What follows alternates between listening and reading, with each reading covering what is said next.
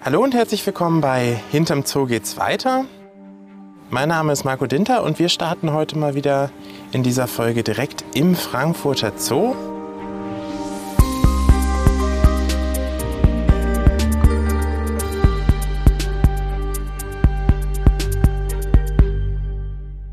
Ich stehe gerade vor einer großen Voliere von einem Tier, das vor ein paar Jahrzehnten noch als Monster verschrien war, regelrecht, was Lämmer und kleine Kinder gefressen hat und das deswegen bis zur Ausrottung gejagt wurde. Ich brauche mir aber eigentlich keine Gedanken machen, denn neben mir steht Stefan Stadler, der Leiter der wissenschaftlichen Abteilung. Das heißt, da kann mir eigentlich nicht so viel passieren. Hallo Stefan. Hallo Marco. Wenn ich jetzt einem dieser Bartgeier, die hier vor uns stehen, äh, ohne Gitter dazwischen begegnen würde, müsste ich da Angst haben, dass der mir ein Stück Corona-Speck aus der Wade beißt? Oder ist es nicht ganz so dramatisch? Nein, das müsstest du überhaupt nicht. Ich selbst habe sie auch überlebt. Ich bin äh, vor, im letzten Jahr im Krummeltal gewesen in Österreich und äh, habe dort erfreulicherweise äh, drei Bartgeier gesehen, wilde Bartgeier, die mich ganz in Ruhe gelassen haben und äh, die überhaupt nicht dem gerecht werden, was äh, ihr teilweise schlechter Ruf, äh, ihren schlechten Ruf ausmacht. Genau, die Tiere werden ja auch Lämmergeier genannt, weil eben gesagt wurde, dass sie Lämmer fressen. Woher kommt denn das dann, wenn die eigentlich doch ganz friedlebend sind? Ja, historisch äh, bekommt das halt daher, dass Geier generell eben immer wieder an toten Tieren beobachtet werden und äh, die Bevölkerung in den Alpen hat natürlich auch immer wieder gesehen, dass äh, diese Geier und vor allen Dingen Bartgeier eben an toten Schafen und Lämmern auch äh, gesessen haben. Das ist natürlich klar, wenn Tiere sterben und in den Alpen ist ein gefährlicher Lebensraum, da äh, stürzen Huftiere immer mal wieder ab, insbesondere im Frühjahr äh, zur Schneeschmelze. Und ähm, daraus ist dann sicherlich dieser Name Lämmergeier erwachsen, weil ich meine, so ein eindrucksvoller großer Vogel mit einer Spannweite von fast drei Metern, äh, da hat natürlich äh, die Bevölkerung, die früher keine Verhaltensbeobachtungen gemacht haben, äh, gedacht, dass äh, die Tiere diese Lämmer auch gerissen haben. Und heute wissen wir aber aus langjährigen biologischen Untersuchungen, dass das so überhaupt nicht stimmt. Was fressen Sie denn stattdessen? Naja, sie fressen eben tote Tiere, aber schwerpunktmäßig, und das ist das eins der faszinierenden Aspekte dieser äh, speziellen Art, äh, sie leben zu 80 Prozent von Knochen. Okay, die bleiben doch aber im Hals stecken, oder? Wenn, ich stelle mir das bleiben, sehr wenn sie- unangenehm zum Fressen Wenn vor. sie groß genug sind, auch im Hals stecken. Aber äh, da haben die Bartgeier auch eine Technik entwickelt, äh, auch faszinierend. Äh, wenn also sie an so einem toten Tier sitzen und da große Knochen dabei sind, hat man beobachtet, dass sie diese Knochen in den Schnabel nehmen und äh, oder auch mit den Krallen dann hoch in die Luft gehen, 60, 80, 100 Meter und die über ganz bestimmten Stellen, den sogenannten Knochenschmieden, das ist regelrecht ein Fachbegriff geworden, äh, dann fallen lassen und manchmal auch wiederholt, bis diese großen Knochen zerbrechen in kleinere Stücke und sie die dann äh, aufnehmen können. Okay, also ich kann mir vorstellen, dass gerade wenn, wie du sagst, noch nicht so viel Verhaltensbeobachtung da war und man sieht auch überall noch, dass diese Geier mit wirklich ja Knochenresten um sich schmeißen, da entstehen schon äh, ja, gruselige Mythen, das kann ich mir sehr gut vorstellen. Und das hat dann dazu geführt, dass die Geier tatsächlich verfolgt wurden in den Alpen. Oder? Ja, sie wurden massiv verfolgt ähm, und äh, das ging so weit, dass äh, spezielle Jäger angestellt worden sind, die also äh, für jeden erlegten Bartgeier dann auch eine Prämie bekommen haben. Und ähm, das äh, hat dann im Zuge auch mit gewissen ökologischen Bedingungen in der Zeit sind die Wildtierbestände auch nicht äh, ganz so hoch gewesen, dazu geführt, dass ähm, die Bartgeier im Jahr 1913 ähm, ausgerottet waren. Der letzte Bartgeier ist nachweislich in diesem Jahr geschossen worden. Wenn die jetzt aber nur in Anführungsstrichen Knochen sprechen, äh, Knochen fressen, vermisst die dann überhaupt irgendjemand? Ähm, ja, sie sind Bestandteil des gesamten ökologischen Netzes und äh, Bartgeier sind ja nicht die einzigen Geier, die wir in den Alpen haben. Wir haben noch den Mönchsgeier und den Gänsegeier und grundsätzlich, das wissen wir, spielen die Geier im Rahmen der äh, ökologischen äh, Vernetzung in den Lebensräumen so die Rolle der Gesundheitspolizei, wird das häufig genannt. Das heißt also, sie sorgen dafür, dass eben tote Tiere nicht ewig liegen bleiben und möglicherweise auch irgendwelche Krankheitskeime, die damit verbunden sind, dann sich äh, lange erhalten können. Und insofern äh, spielen sie natürlich eine Rolle. Das heißt, die räumen im Grunde so ein bisschen auf. Was für eine Rolle spielen die denn jetzt für dich persönlich? Was hast du hier für einen Bezug zu den Bartgeiern hier im Frankfurter Zoo? Ja, für mich spielt er eine ganz besondere Rolle. Ähm, nicht nur, dass ich äh, im Jahr 2008 dafür gesorgt habe, dass wir hier auch in Frankfurt Bartgeier halten. Äh, das hat natürlich Gründe und äh, der Bartgeier ist so eine, eine Beispielart, wie man sehr schön verdeutlichen kann, was es äh, bedeutet, äh, in der Natur äh, solche bedrohten Arten zu schützen, aber eben auch den Beitrag, den zoologische Gärten dazu leisten können. Denn die äh, ungefähr knapp 300 Bartgeier, die heute wieder in den Alpen erfreulicherweise leben, ähm, stammen im Wesentlichen aus Erhaltungszuchten. Also vor 40, äh, ungefähr 40 Jahren ist ein Erhaltungszuchtprogramm gegründet worden, damals ganz maßgeblich beteiligt, Hans Frei von dem äh, Richard Faust Bartgeier Zentrum in Haringsee in der Nähe von Wien. Ähm, der damalige Zoodirektor äh, und spätere auch Präsident der Zoologischen Gesellschaft Frankfurt, Richard Faust, und äh, der äh, Geschäftsführer vom oder Präsident vom WWF Österreich haben sich zusammengesetzt und haben gesagt, es muss doch möglich sein, Bartgeier wieder in den Alpen anzusiedeln. Und aus dieser Kooperation ist dann ähm, ein, ein wahrscheinlich mit das erfolgreichste Naturschutzprojekt entstanden, äh, dass wir äh, für eine spezifische Art mit Auswirkungen auf den gesamten Lebensraum äh, kennen. Das heißt, es sind Tiere aus Zoos, die in Zoos geschlüpft sind in dem Fall, äh, auch wieder ausgewildert worden. Ganz genau. Man hat damals gesagt, ähm, man zieht äh, die Tiere, die in den zoologischen Gärten leben, zusammen in einem Zuchtzentrum. Man versucht, ähm, Paare, die nicht gezüchtet haben, neu zusammenzusetzen um eben die Zuchtchancen zu erhöhen. Und äh, das haben Fachleute gemacht unter der Anleitung von Hans Frey, wie gesagt, und äh, haben dann sehr bald Erfolge gehabt, haben äh, dafür gesorgt, dass Jungvögel äh, zur Welt kamen, aufgewachsen sind. Und 1978 äh, ist dieses Programm gegründet worden und schon 1986 konnten in dem besagten Krummeltal, in dem ich selbst auch die Bartgeier beobachten konnte, äh, dann äh, die ersten Jungvögel ausgewildert werden. Also ein wahnsinnig äh, eng vernetztes Projekt, wo Zoos und Naturschutzorganisationen eng zusammengearbeitet haben. Vielen, vielen Dank, äh, Stefan. Das war wahnsinnig spannend und ich unterhalte mich jetzt im nächsten Schritt mit Hans Frei darüber, wie die Bartgeier denn tatsächlich dann sozusagen in den Alpen das Fliegen wieder lernen. Prima, das ist bestimmt die beste Adresse. Der Hans ist äh, einer der wirklichen Väter dieses Projekts.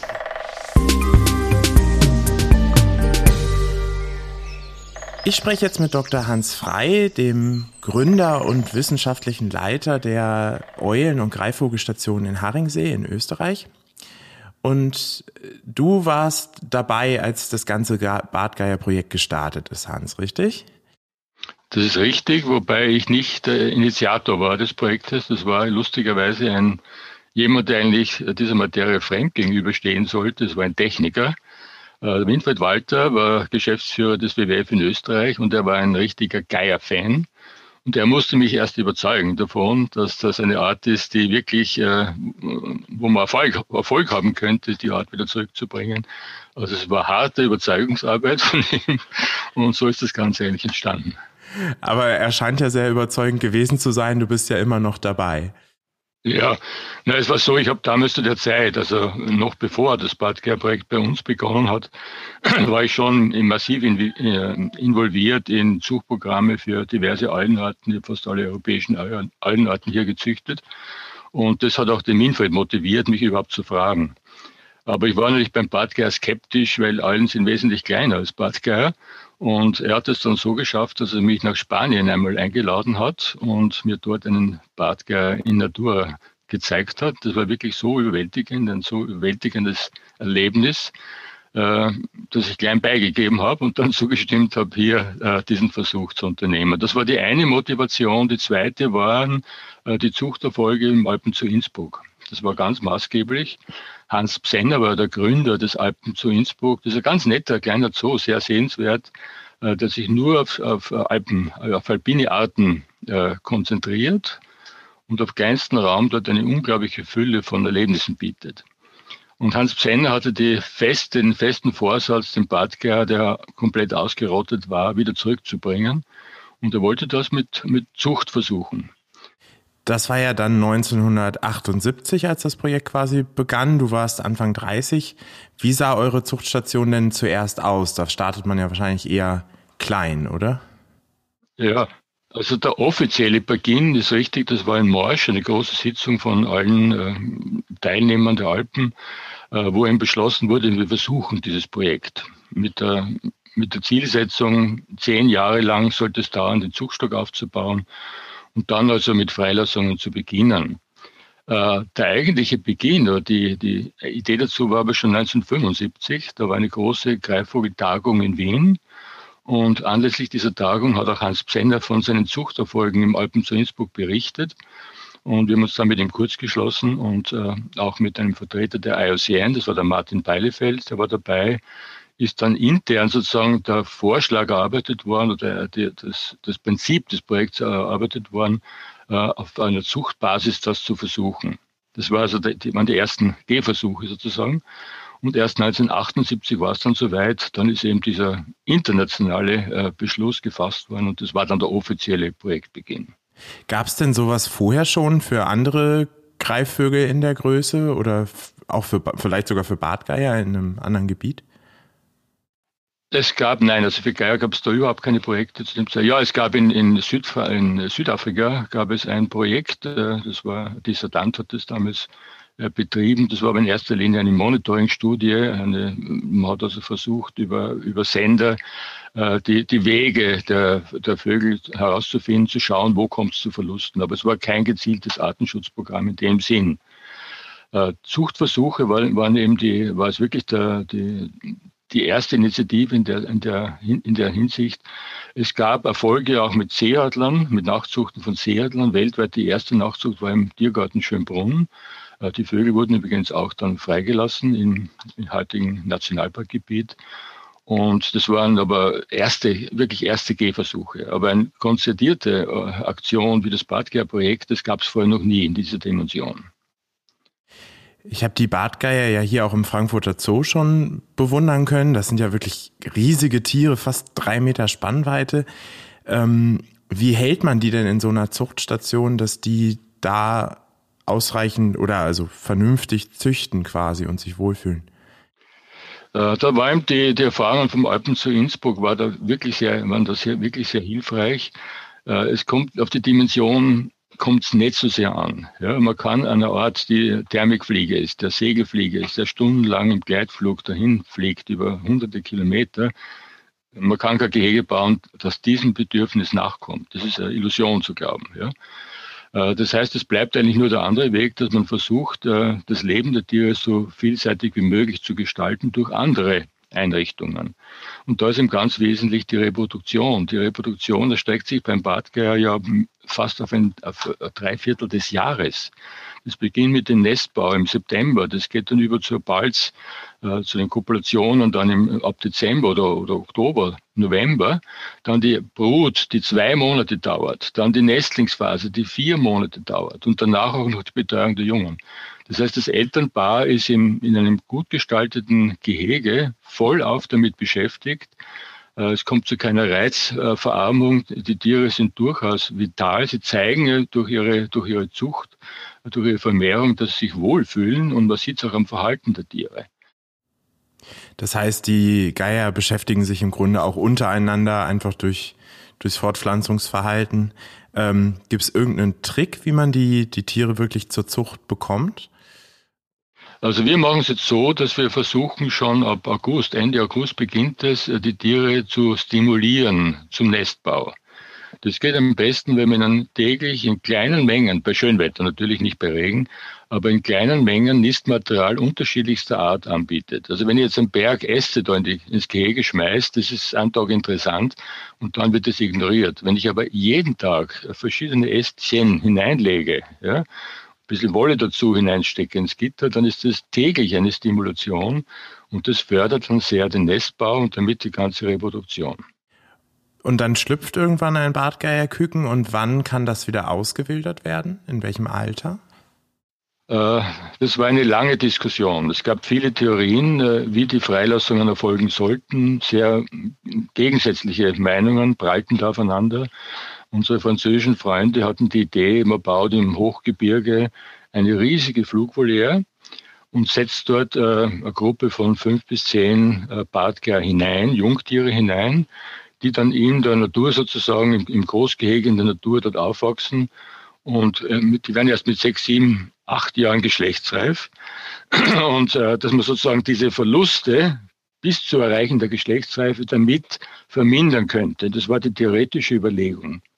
Man macht dann das Gehege auf, äh, wenn die Tiere äh, ungefähr sechs, sieben, acht Jahre alt sind und überlässt sie dann ihren Schicksal.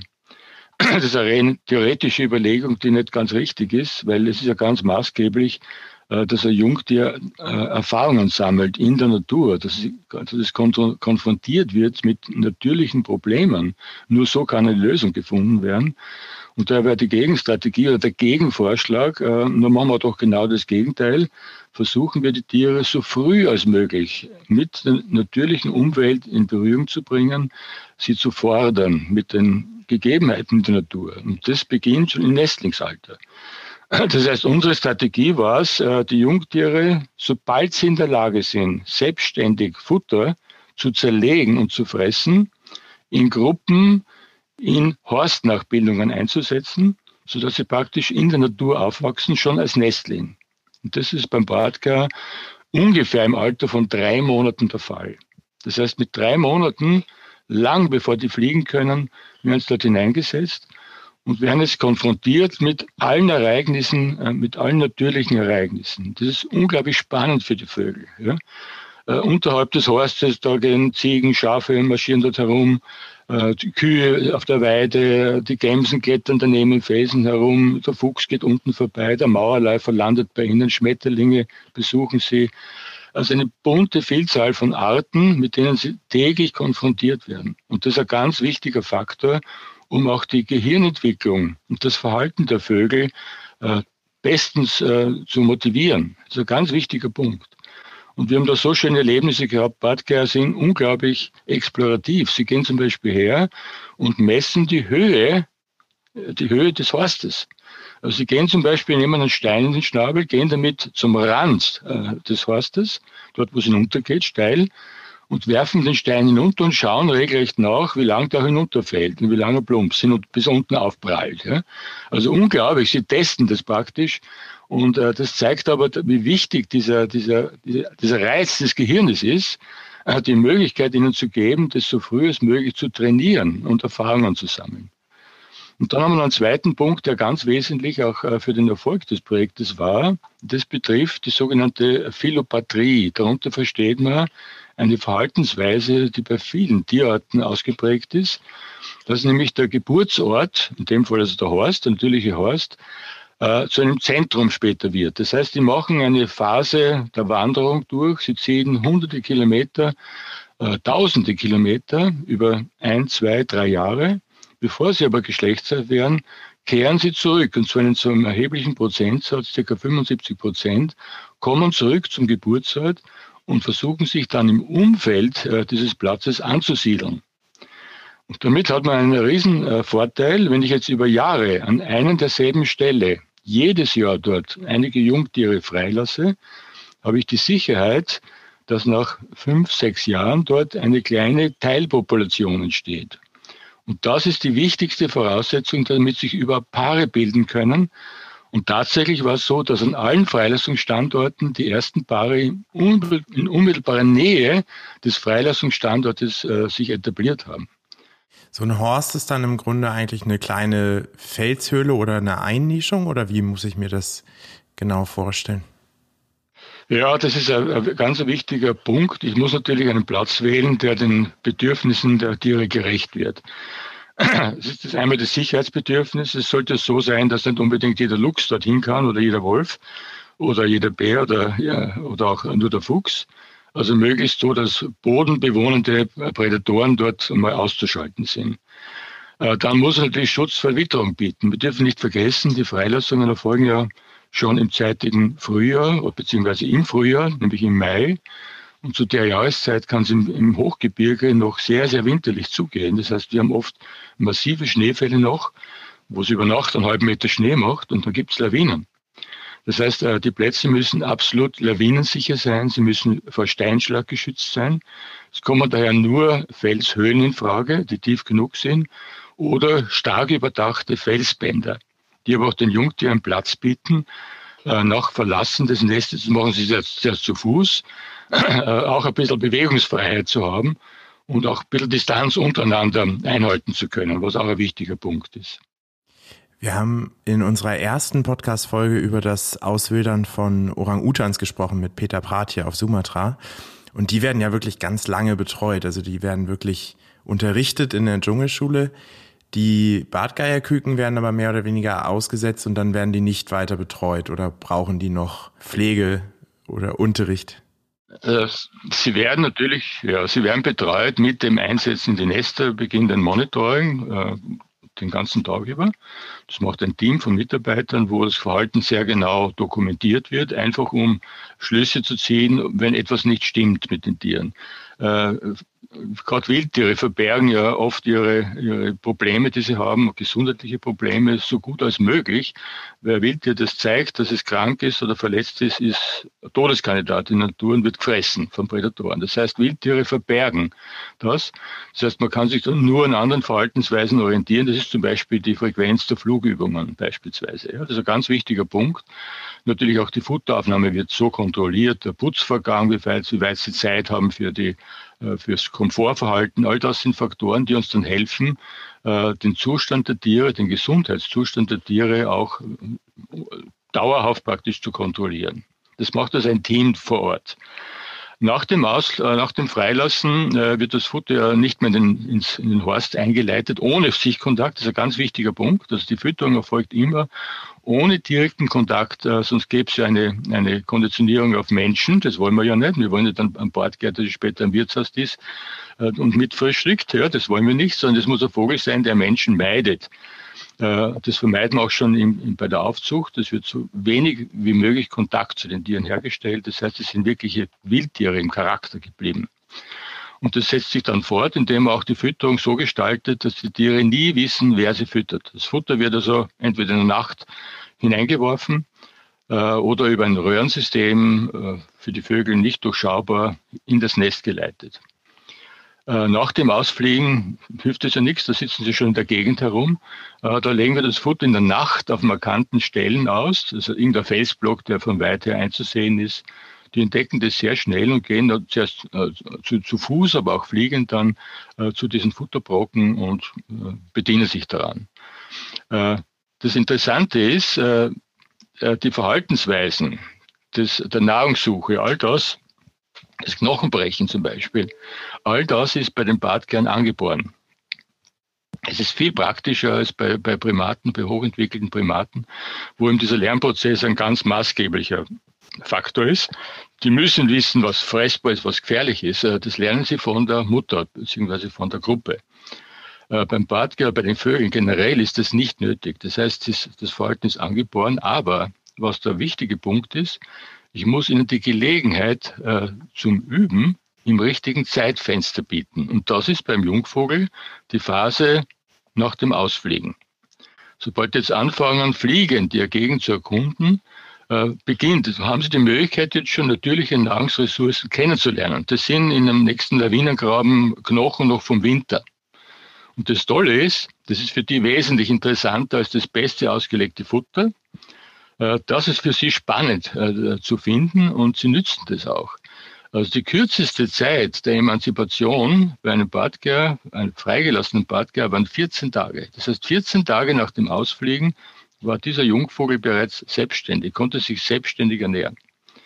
In der Regel dauert es aber bei allen Tieren nicht länger als drei bis vier Wochen nach Verlassen des Nestes, bis sie soweit sind, dass sie selbstständig genügend Futter im Umfeld des Freilassungsplatzes finden. Und dann wird die Fütterung eingestellt und die Tiere sind sich selbst überlassen. Und das hat bis jetzt bei hunderten Bartkernen hundertprozentig funktioniert. Und nach dieser Emanzipation habt ihr da noch einen Überblick, wie es den Geiern geht? Also trackt ihr die auch noch im Anschluss? Ja, äh, das ist eine ganz wichtige Forderung bei jeder, äh, bei jedem äh, Versuch einer Wiedereinbürgerung oder Wiederansiedelung einer Tierart, das Monitoring. Ein, ein passendes Monitoring ist ein ganz ausschlaggebender Faktor. Ich muss ja wissen, was passiert, sonst lasse ich jahrelang Tiere frei und in Wirklichkeit sterben die nach drei Monaten. Ja, also das ist genau das, was wir vermeiden wollen.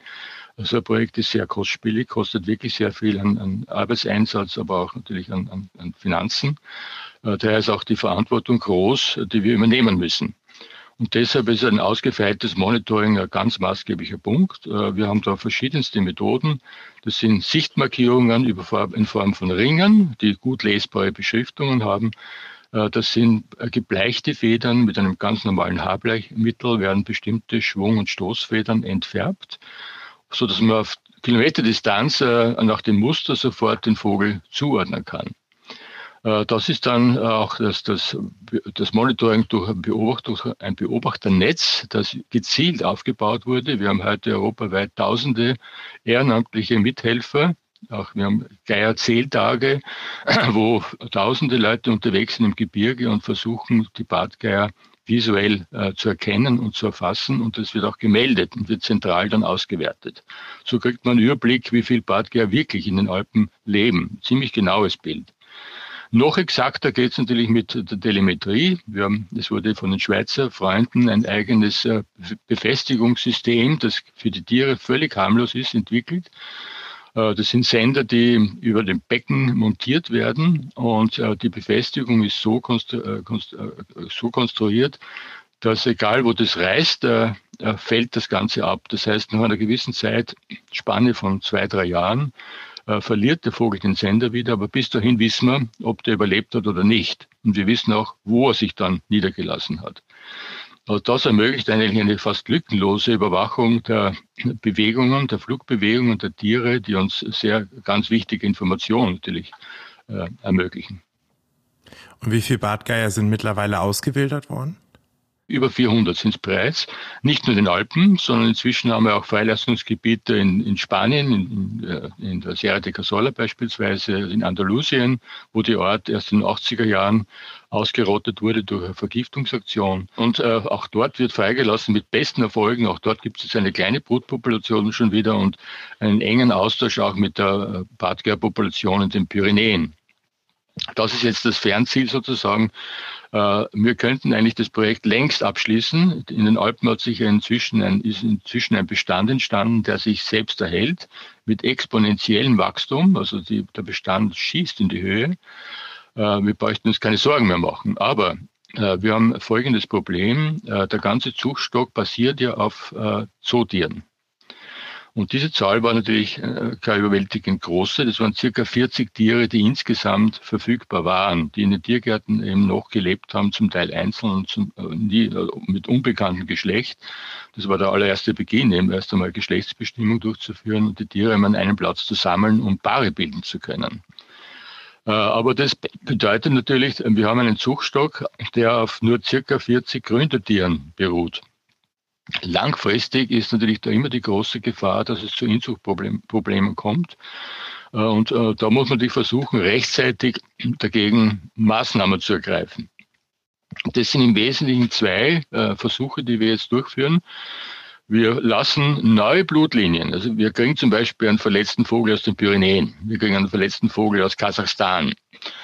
Die werden versucht, gezielt versucht, jetzt im Zuchtstock bestmöglich äh, zur Vermehrung zu bringen. Und sobald äh, von denen vier Junge äh, erzeugt wurden, bleiben die vier einmal im Zuchtnetz, um die Linie zu erhalten. Und ab dem fünften Jungen äh, werden die dann freigelassen. Und diese besonders wertvollen neuen Gründervögel werden daher selektiv äh, in, an, an jenem Platz der Alpen freigelassen, wo wir die allerbesten Erfahrungen haben. Das ist die Zentralschweiz. Da waren die höchsten Überlebensraten und gezielt werden die dann dort freigelassen, um sozusagen im Kern der, der alpinen Population neue Blutlinien zu sichern, um eben aus genetischen Gründen einer Inzucht vorzubeugen. Äh, die zweite Strategie ist die Herstellung einer Metapopulation. Es gibt ja noch überlebende Bartgeier in den Pyrenäen, über 150 Paare inzwischen. Es gibt kleinere Inselpopulationen auf Korsika und auf Kreta. Es gibt im Nordafrika, im Atlas äh, gibt es kleine Populationen. Äh, man versucht auch Richtung Kaukasus eine äh, Verbindung herzustellen. Da sind wir aber erst in den Fußstapfen. Aber was aktuell äh, gut funktioniert, ist bereits die Brücke zu den Pyrenäen. Wir lassen da in den, in den äh, französischen Cevennen, das ist genau ein Trittstein zwischen, zwischen Alpen und äh, Pyrenäen, genau in der Mitte, lassen wir gezielt Badger frei, wollen dort eine kleine Population etablieren. Und es kommt jetzt schon nachweislich zum Austausch von Tieren. Also Vögel von uns sind jetzt schon in den Pyrenäen und umgekehrt. Also das ist erfolgversprechend. Und genau das Gleiche soll passieren mit Korsika. Die sollen jetzt auch eingebunden werden, eventuell über Andalusien die nordafrikanische Population und schließlich gegen Osten dann äh, der Balkan ist das nächste Ziel. Wir versuchen den Badger am Balkan wieder anzusiedeln und damit eine Verbindung zum Kaukasus herzustellen. Also es sind lang, langwierige und, und äh, zeitaufwendige Maßnahmen, die aber ganz wichtig sind, um auch langfristig äh, diesen Bestand in den Alpen zu sichern. Das heißt, es ist schon ein sehr, sehr erfolgreiches Projekt, aber es gibt auch noch eine Menge zu tun. Ja, ja, es ist, ein, es ist eines der erfolgreichsten Wiederansiedlungsprojekte. Wir waren selbst überrascht, wie erfolgreich das ist. Also so hochtrabende Pläne haben wir eigentlich nie gehabt, dass das so schnell gehen wird mit der Bestandsentwicklung. Äh, wobei schnell gehen ist alles relativ. Am Anfang waren große Zweifel, warum. Wir haben ja Nestlinge freigelassen, erst zehn Jahre nach Beginn des Projekts, 1986 oder fast zehn Jahre. Äh, und äh, die brauchen aber fast äh, nur sieben, acht Jahre bis zur Geschlechtsreife. Das heißt, erste Erfolge mit Jungtieren gab es erst mehr als zehn Jahre später. Und das war natürlich für Skeptiker ein Auftrieb und es gab damals schon Kritik, ja, warum macht sowas, das funktioniert ja nicht, man sieht ja, da wird nichts, ja, konnte nicht funktionieren, weil es waren Jungtiere. Ja. Und erst zehn Jahre später hat man dann Erfolg beweisen können. Und ab dann war es aber sozusagen eine glatte Wiesen. Ab dann ist der Bestand richtig jedes Jahr gewachsen im, im Freiland und äh, ist jetzt inzwischen wirklich als eines der erfolgreichsten Projekte anerkannt. Du bist ja jetzt auch schon seit über 40 Jahren dabei. Gibt es so einen Moment, wo du sagst, das war vielleicht der schönste Moment äh, deiner Bartgeier-Karriere oder gibt es viele schöne Momente? Es ist eigentlich weniger ein Moment, sondern es ist einfach das Erleben. Also für mich war eines der schönsten äh, Erlebnisse war eine Beziehung zu einem auf Menschen geprägten Bartgeier. Der hat äh, Präsident, den Namen Präsident gehabt, weil er zu nichts anderem Nutzer war, als, zum, äh, als äh, die, die, die Tierart herzuzeigen. Äh, der war flugunfähig, war auf Menschen geprägt und der hat sich in mich verliebt. Es war wirklich so. Äh, äh, der lebte im Cumberland Wildpark in Grünau, also in Oberösterreich ein Wildpark. Und der hat eng kooperiert mit Alpen zu Innsbruck. Daher haben die Badger dort gehalten. Und ich war natürlich oft dort im Zuge des Badger-Projekts und habe den besucht. Und jedes Mal, wenn ich dort war, ist der Vogel zum Gitter gekommen und hat Äste, Grasfetzen und ähnliches Nistmaterial im Schnabel mir präsentiert. Das war eine eindeutig äh, Angebot. Ja. Und sowas kann man nicht ausschlagen. und jetzt habe ich ersucht, dass ich den Badgame zu mir bekomme. Der, der, der, Direktor hat zugestimmt und der Präsident kam dann nach Haringsee. Er hatte nur einen Flügel. Das heißt, ich musste eine Nestplattform bauen, die in Kopfhöhe war. und äh, habe sozusagen sein, sein Angebot äh, angenommen und war mit ihm danach verheiratet, 16 Jahre lang verheiratet. Das war also ein langes Leben, ein gemeinsames. Aber diese intime Nähe zu einem mächtigen Vogel, den man sonst sehr, sehr schwer versteht, äh, war es, dass mir die Augen geöffnet hat, in vielerlei Hinsicht die Augen geöffnet hat. Ich habe äh, eigentlich die, das Wesen des Bartgeiers erst durch diesen so zahmen Vogel erkennen können, wie, wie zärtlich die Art miteinander umgeht. Ja. Äh, der hat zum Beispiel die Augenbrauen mit dem, mit dem riesigen Schnabel durchgeknuspert, ganz vorsichtig. Und wenn da irgendwas pickt ist, hat er das mit dem Schnabel entfernt. Ja.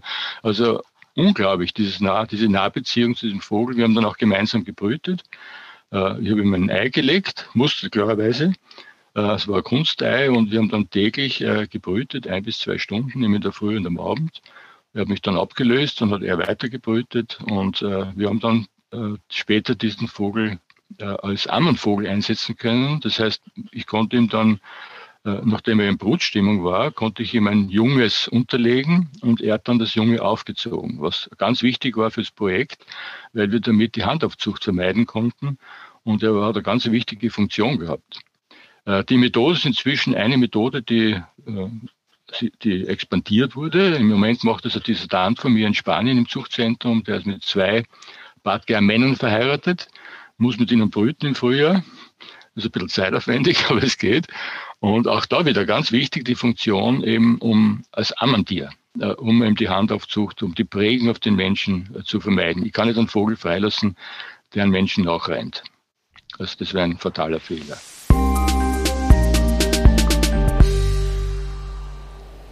Ich stehe jetzt wieder bei den Bartgeiern hier im Frankfurter Zoo. Und ich muss sagen, nach dem Gespräch mit Stefan Stadler und mit Hans Frei sehe ich die Bartgeier im Zoo echt nochmal mit ganz anderen Augen. Natürlich sind es keine Monster, wie eingangs beschrieben. Stattdessen sind es Zeugen einer wirklich sehr erfolgreichen Naturschutzarbeit. Und die braucht manchmal ganz schön lange, wie Hans Frei ja auch, glaube ich, ganz eindeutig erklärt hat. Heute kann man dafür Bartgeier wieder in den Alpen beobachten. Der Bestand ist mittlerweile selbst erhalten, das heißt, man könnte die Auswilderungsarbeit in den Alpen selbst praktisch einstellen. Und das ist ja wirklich eine tolle Entwicklung für eine Art, die wir Menschen durch unser Handeln vor nicht allzu langer Zeit zumindest regional komplett ausgerottet haben. Heute helfen ja sogar mehrere tausend Ehrenamtliche europaweit dabei, die Bartgeier zu beobachten und so das Monitoring zu unterstützen. Und das zeigt, was für ein bemerkenswertes Umdenken tatsächlich stattgefunden hat. Wir beim Frankfurter Zoo und der Zoologischen Gesellschaft Frankfurt sind echt stolz darauf, Teil einer so erfolgreichen Geschichte sein zu können. Wenn ihr jetzt in den Frankfurter Zoo kommt, dann besucht unbedingt mal die Bartgeier Ricarda und Fausto, denn die sind Teil dieses Erfolges. Mein Name ist Marco Dinter und ich freue mich, wenn ihr das nächste Mal einschaltet, wenn es wieder heißt, hinter dem Zoo geht's weiter.